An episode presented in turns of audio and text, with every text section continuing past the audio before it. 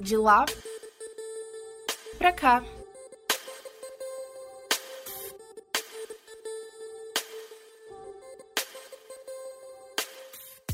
Sejam bem-vindos ao De Lá Pra Cá, um podcast sobre as ações, pesquisas e projetos da Universidade Pública Brasileira. Eu sou Davi Vitorazzi e aqui comigo, Emanuele Valverde. Aqui vamos mostrar histórias, pessoas, ações, enfim, como esse universo está presente no nosso dia a dia. Essa é a primeira temporada e a cada episódio terá um tema abordado com dados, debates, entrevista e o impacto dele na sociedade. Hoje o assunto é esporte.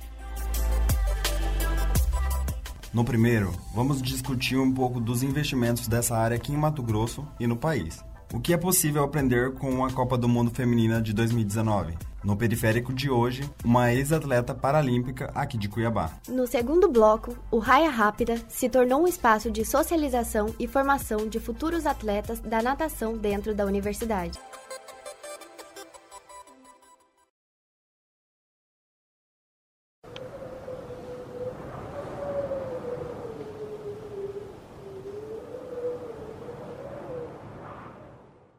Você já entrou alguma vez no estádio vazio? Experimente. Pare no meio do campo e escute.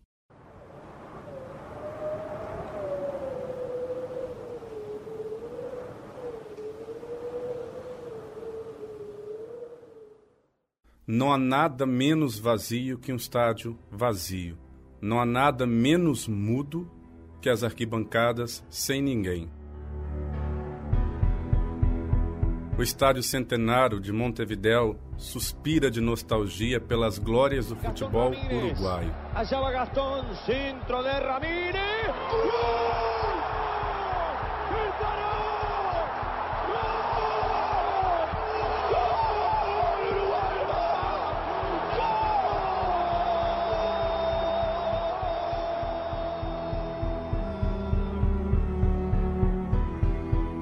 Maracanã continua chorando a derrota brasileira no Mundial de 50.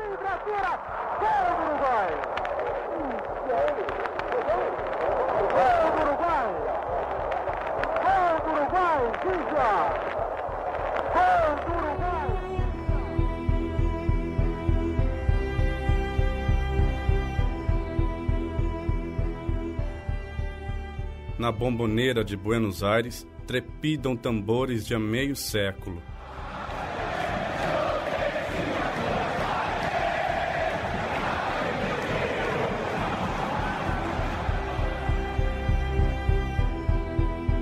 Das profundezas do estádio Azteca ressoam os ecos dos cânticos cerimoniais do antigo jogo mexicano de Pelota.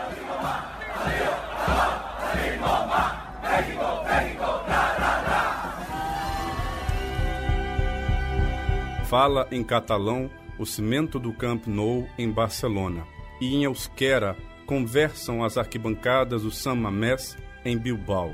Em Milão, o fantasma de Giuseppe Meazza mete gols que fazem vibrar o estádio que leva seu nome.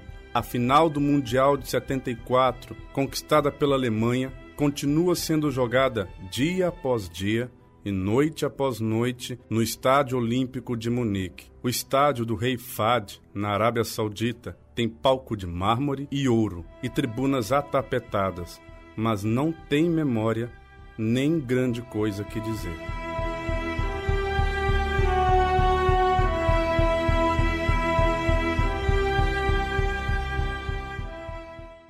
Eduardo Galeano, no livro Futebol, a Sol e a Sombra.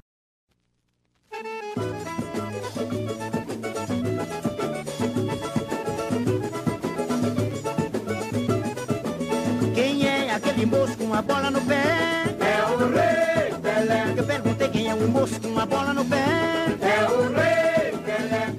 O Brasil é o país do futebol. Somos reconhecidos mundialmente pelo esporte. E não é à toa. O número de títulos da seleção de futebol e de futsal dá inveja ao mundo todo. É o Rei. Quem não se lembra de narrações como essas? É! É! E lá vem mais. Olha a bola tocada, virou passeio. Gol!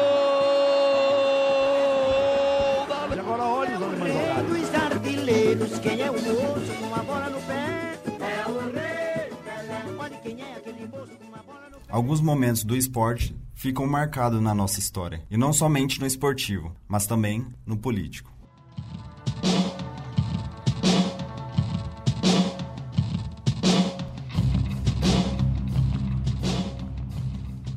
1936, o velocista Jesse Owens conquistou quatro medalhas de ouro e se negou a olhar para a tribuna em que estava Adolf Hitler, que queria usar a Olimpíada como propaganda nazista.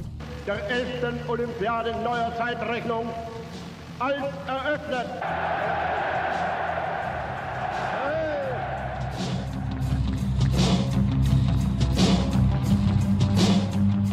Em 1968, nos Jogos na Cidade do México, os americanos Tommy Smith e John Carlos subiram ao pódio descalços, com luvas pretas, em silêncio, levantando o punho com a saudação dos Panteras Negras.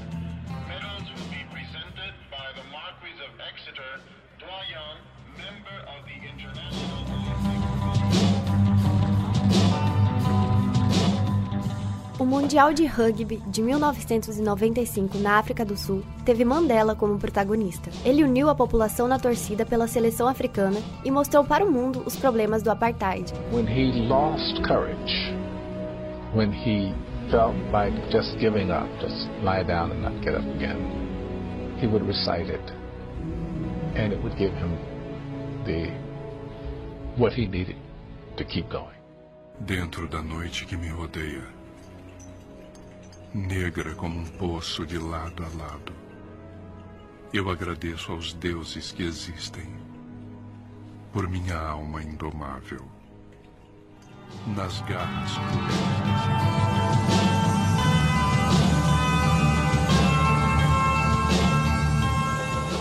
A democracia corintiana nos anos de 1980 trouxe o debate sobre o fim da ditadura também no esporte. O narrador Osmar Santos foi o principal locutor dos comícios das diretas já. É eu boto fé nessa cabecinha, garotão Zé Maria. Está autorizado, vai chover lá dentro da boca da botija, barreira por dois homens. Correndo pro pedaço, Zé Maria, conclusão na boca do gol, tentou, Basílio de cabeça, tentou, lá. De cabeça, Vladimir, o zagueiro, tentou, Basílio.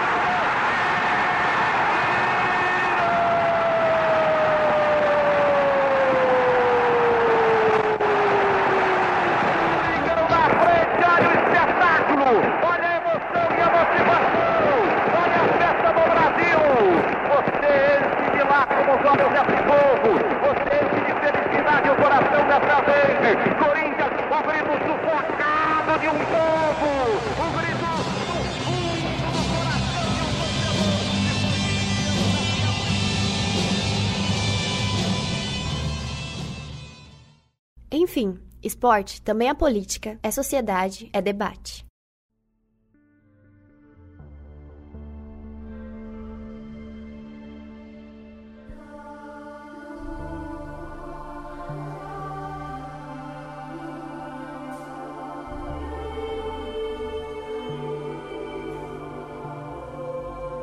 E a desigualdade também existe no esporte, entre eles no futebol. Por exemplo, quando falamos em investimentos, o espaço na mídia que recebe o futebol em comparação com outros esportes, vôlei, basquete, atletismo, a diferença é muito alta.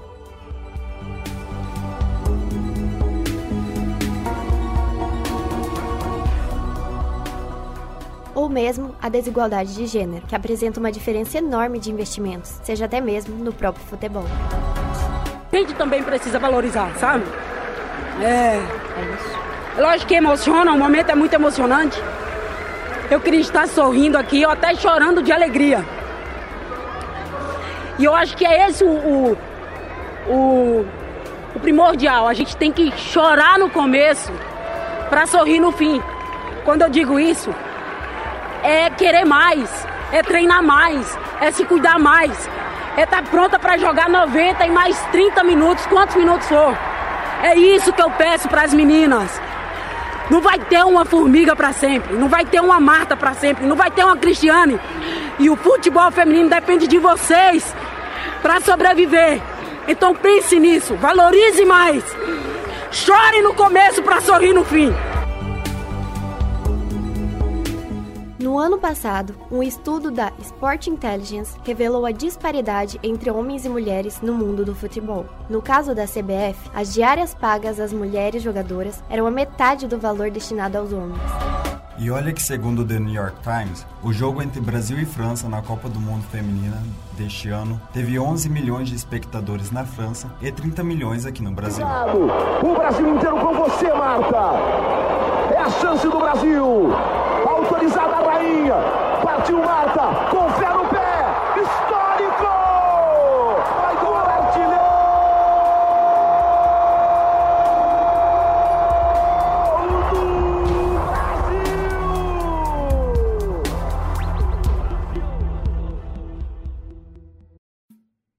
Desde pequena, muito preconceito. Aqueles papos futebol não é pra mulher. Mas aprendi a dominar no peito, no chão e responder com a bola no pé. Qual é? Qual é?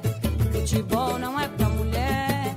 Eu vou mostrar pra você, mané. Inglaterra e Estados Unidos, com quase 12 milhões de telespectadores, foi o programa de TV com maior audiência do ano no Reino Unido. Discurso de Marta que a gente ouviu antes se junta ao discurso de Rapinoe, eleita a melhor jogadora da Copa. Ela disse que não iria à Casa Branca numa demonstração política contra o presidente Donald Trump. Exemplo. A meio-campista dos Estados Unidos tem personalidade forte. Esta semana entrou numa polêmica com o presidente do país, ao dizer que não visitaria a Casa Branca em caso de título. Trump respondeu que primeiro ela teria que ganhar a Copa para depois ser convidada.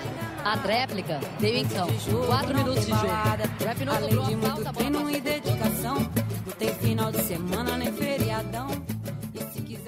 Para além do futebol, o Comitê Olímpico Brasileiro investirá 11% a mais no esporte em 2018. O total pode chegar a quase 195 milhões de reais. Os repasses irão atender à Lei Ângelo Piva, já em preparação para as Olimpíadas de Tóquio no ano que vem. Os esportes contemplados pelos repasses são mais de 30. Alguns deles são vôlei, tênis, beisebol, ciclismo, atletismo, ginástica, judô, vela e esgrima.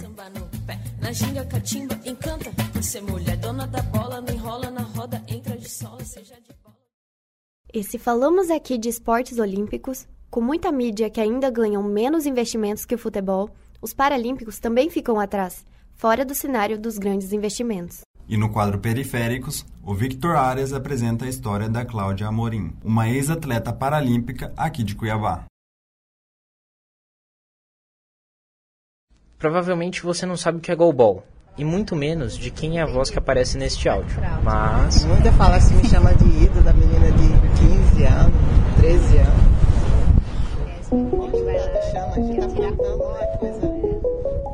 Cláudia Morim tem 43 anos. É ex-atleta paralímpica da seleção brasileira de goalball feminina, disputando as últimas quatro Olimpíadas. Atualmente, ela é atleta de goalball do Centro Universitário de Várzea Grande, Univag, em Mato Grosso.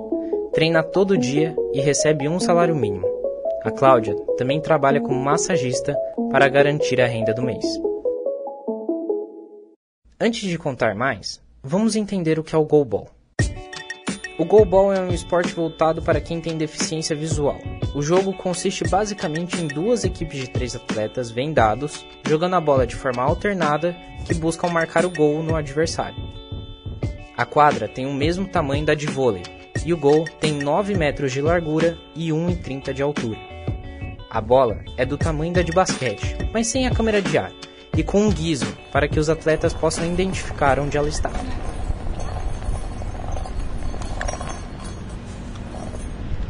Se você não sabia, relaxa.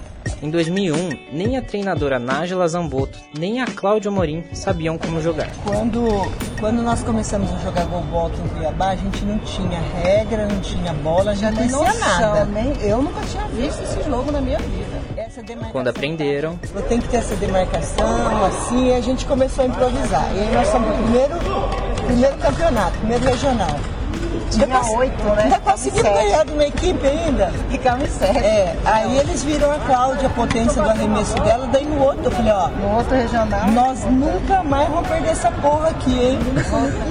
fomos pro brasileiro, né? Ganhamos o campeonato brasileiro. Ninguém nunca tinha ouvido falar de, de golbol em Cuiabá, né? Chegamos lá, é, pra eles só tinha índio, né? Só, só tinha índio. Só índio, é índio e onça. Onça andavam no meio da rua, né? Pessoal de São Paulo, né? E com isso, veio a convocação. Nem imaginava que iria ser convocado. Depois que eu entrei, fiquei 14 anos. Em toda a sua carreira, Cláudia Amorim, tirando as Paralimpíadas, conquistou tudo que disputou. E você se considera uma das melhores jogadoras que já passou pelo golbol no país? Certeza. Eu falo que vão ter que me engolir um, tempo, um pedação, muito tempo ainda, né? Só vai ter que me engolir muito tempo. Eu falo, eu tô aqui ainda para dar trabalho para todo mundo, muita gente ainda. Então, não tô na seleção, mas tô aí não, tô na quadra para dar trabalho pro pessoal aí. Eu falo, né, para todo mundo que faz, pratica um esporte, eu acho que você tem que amar o que faz. Se você amar o que você faz, você faz bem feito. Você dedica, você dá de tudo, você dá raça, você dá tudo, você dá até seu sangue.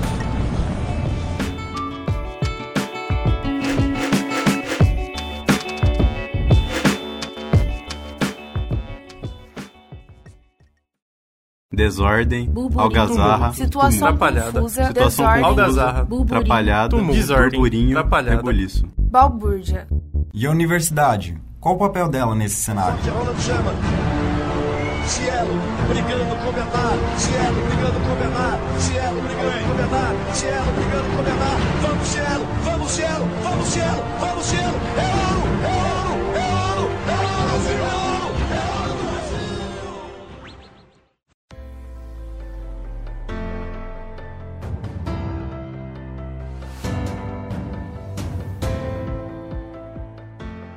No quadro Balbúrdia, a gente traz um pouco das histórias que cercam o dia a dia de estudantes que participam do projeto de extensão Raia Rápida. O treinamento de futuros atletas, de competidores e a busca pela qualidade de vida andam juntas em um projeto que debate o esporte como parte das políticas públicas.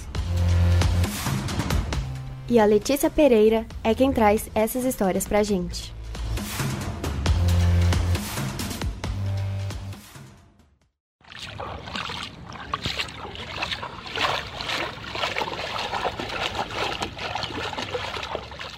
Hoje em dia a gente tipo, tem uma vida carregada de estresse e tudo mais. A gente precisa ter uma noite de sono boa e a prática de exercício físico, principalmente a natação, que trabalha o corpo todo, é fundamental. Ou seja, fundamental para a saúde. Esse é o relato de um adolescente de 17 anos que sente a pressão social em um momento de escolhas entre a vida, a profissão, o futuro. Peraí, pode falar seu nome, por favor? Murilo Arruda, Sua profissão? Eu sou estudante. Murilo Arruda encontra em outra pressão, a da densidade da água, uma saída para manter a saúde física e mental. Eu sempre gostei, tipo, porque ela alonga mais os músculos, tipo, dá um crescimento saudável, ajuda pra caramba é, no sono. Rosiele Lemes, que também participa do projeto, conversou comigo logo após a aula. Rosiele. Um sobrenome? Rosiele Lemes. Ah, legal. É, sua profissão? Eu faço mestrado em Com ciências fôlego da ainda rápido e se recuperando do esforço na piscina, ela contou um pouco da sua experiência. No caso dela, a busca é por um outro tipo de exercício físico para o seu dia a dia. Ela conheceu o projeto quando entrou no mestrado na UFMT. Todo exercício físico é bom, mas a natação, ela não me agride assim o meu físico, mais como digamos uma corrida, né, algum outro esporte assim, me, me sinto mais à vontade nadando. Eva não é aluna e nem servidora da UFMT. Conheceu o projeto pela internet e decidiu voltar a nadar para manter a saúde. Eva Cristina da Silva. Profissão? É servidora pública. Idade, só se você não ficar desconfortável só pra 40 anos. É. É aluno ou servidor da universidade ou é parte da comunidade externa? Faço parte da comunidade externa. Ela me contou que já percebe benefícios na prática do esporte, como melhor condicionamento cardíaco e respiratório, além do desenvolvimento da musculatura. Para ela, é importante também a interação da universidade com a comunidade. Desde condicionamento cardiorrespiratório, respirar melhor, desenvolvimento da musculatura, já dá para ser percebido. A universidade, ela dá abertura, né, para comunidade externa. Isso é muito importante. Então, quer dizer que não fica só restrito, né, aos alunos, aos funcionários da UFMT. José Carlos Marques Júnior tem 18 anos. é estudante de educação física e faz parte do Raia Rápida como estagiário. Ele já praticava esporte antes e vê no projeto uma oportunidade de adquirir experiência. Como eu estou fazendo curso de licenciatura, né? Vai estar tá me ajudando tanto nessa questão de convivência com alunos, com atletas, e até mesmo para a experiência própria ali, para saber como que eu devo coordenar uma, uma turma, como que eu devo é, regir o, o treino para alguém de acordo com a necessidade dele, essas coisas. O professor Alexandre, que é coordenador do projeto, conta que um dos motivos para o início na UFMT foi um sonho seu de ter uma equipe de natação e uma das perspectivas do projeto é estimular o esporte em Cuiabá. O impacto social do projeto né, envolve desde atender a crianças, né, tem alunos desde 12 anos de idade até pessoas próximas a, a 50 anos. Né? Então, ela tem um importante impacto social, desde, por exemplo, afastar essas crianças e jovens né? É, da criminalidade, por exemplo, né? dar uma, uma possibilidade para esses alunos, por meio do esporte, incentivar a prática do esporte, sem falar o impacto é, para a saúde. Para participar do Raia Rápida, é só acessar o site da Fundação Unicelva e ler o edital. O site do projeto é o raiarapida.wixsite.com. Já ouviu falar em Tai Chi Chuan ou Sai?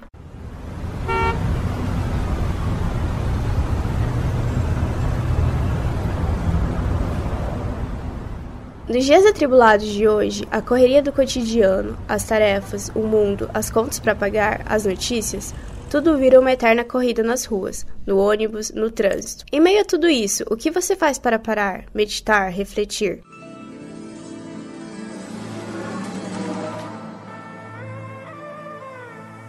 Estamos aqui no bloco de extensão para falar sobre Tai Chi Chuan. Eu sou Mayara Campos. E eu sou Sofia Cardoso. Nós conhecemos o Wagton Douglas Fonseca, que encontrou no curso de extensão em Tai Chi Chuan da UFMT o equilíbrio físico e mental. A concentração. Você, como você simplesmente foca num ponto, muitas vezes, ou na hora do exercício, ou em algum ponto na cabeça, ou coisa, este foco eu acho que é importante porque muitas vezes a gente fica é, muito perdido nas diversas possibilidades que temos dentro para fazer qualquer coisa. O curso tem como objetivo trazer mais equilíbrio aos alunos, trabalhando tanto a parte física como psicológica. Outra questão é buscar a paciência em momentos de tensão. Estes exercícios que vêm com alongamento, te dando flexibilidade corporal, com mais a respiração, você cria um processo meditativo interno.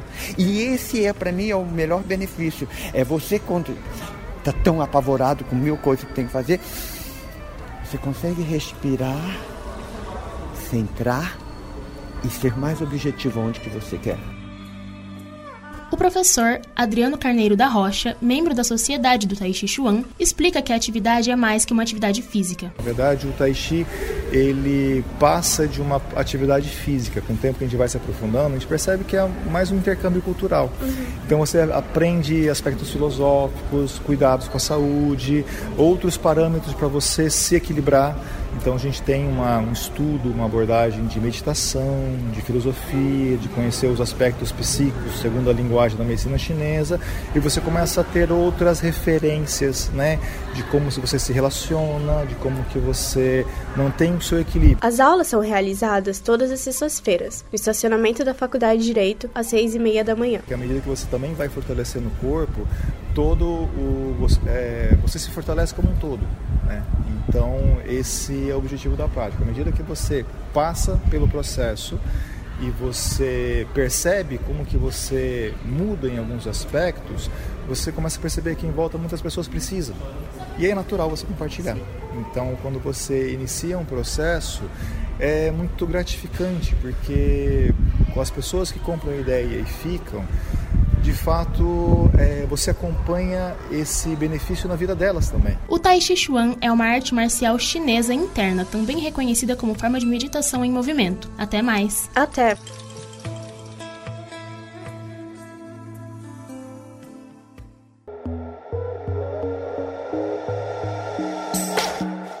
E assim, terminamos o episódio do De Lá Pra Cá, um podcast que debate a universidade no nosso cotidiano.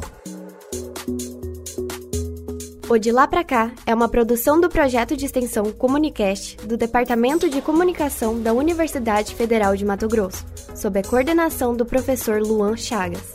Assine o nosso podcast e envie um e-mail com sugestões pra gente. Você pode nos enviar e-mails para comunicastufmt.gmail.com. Te esperamos no próximo.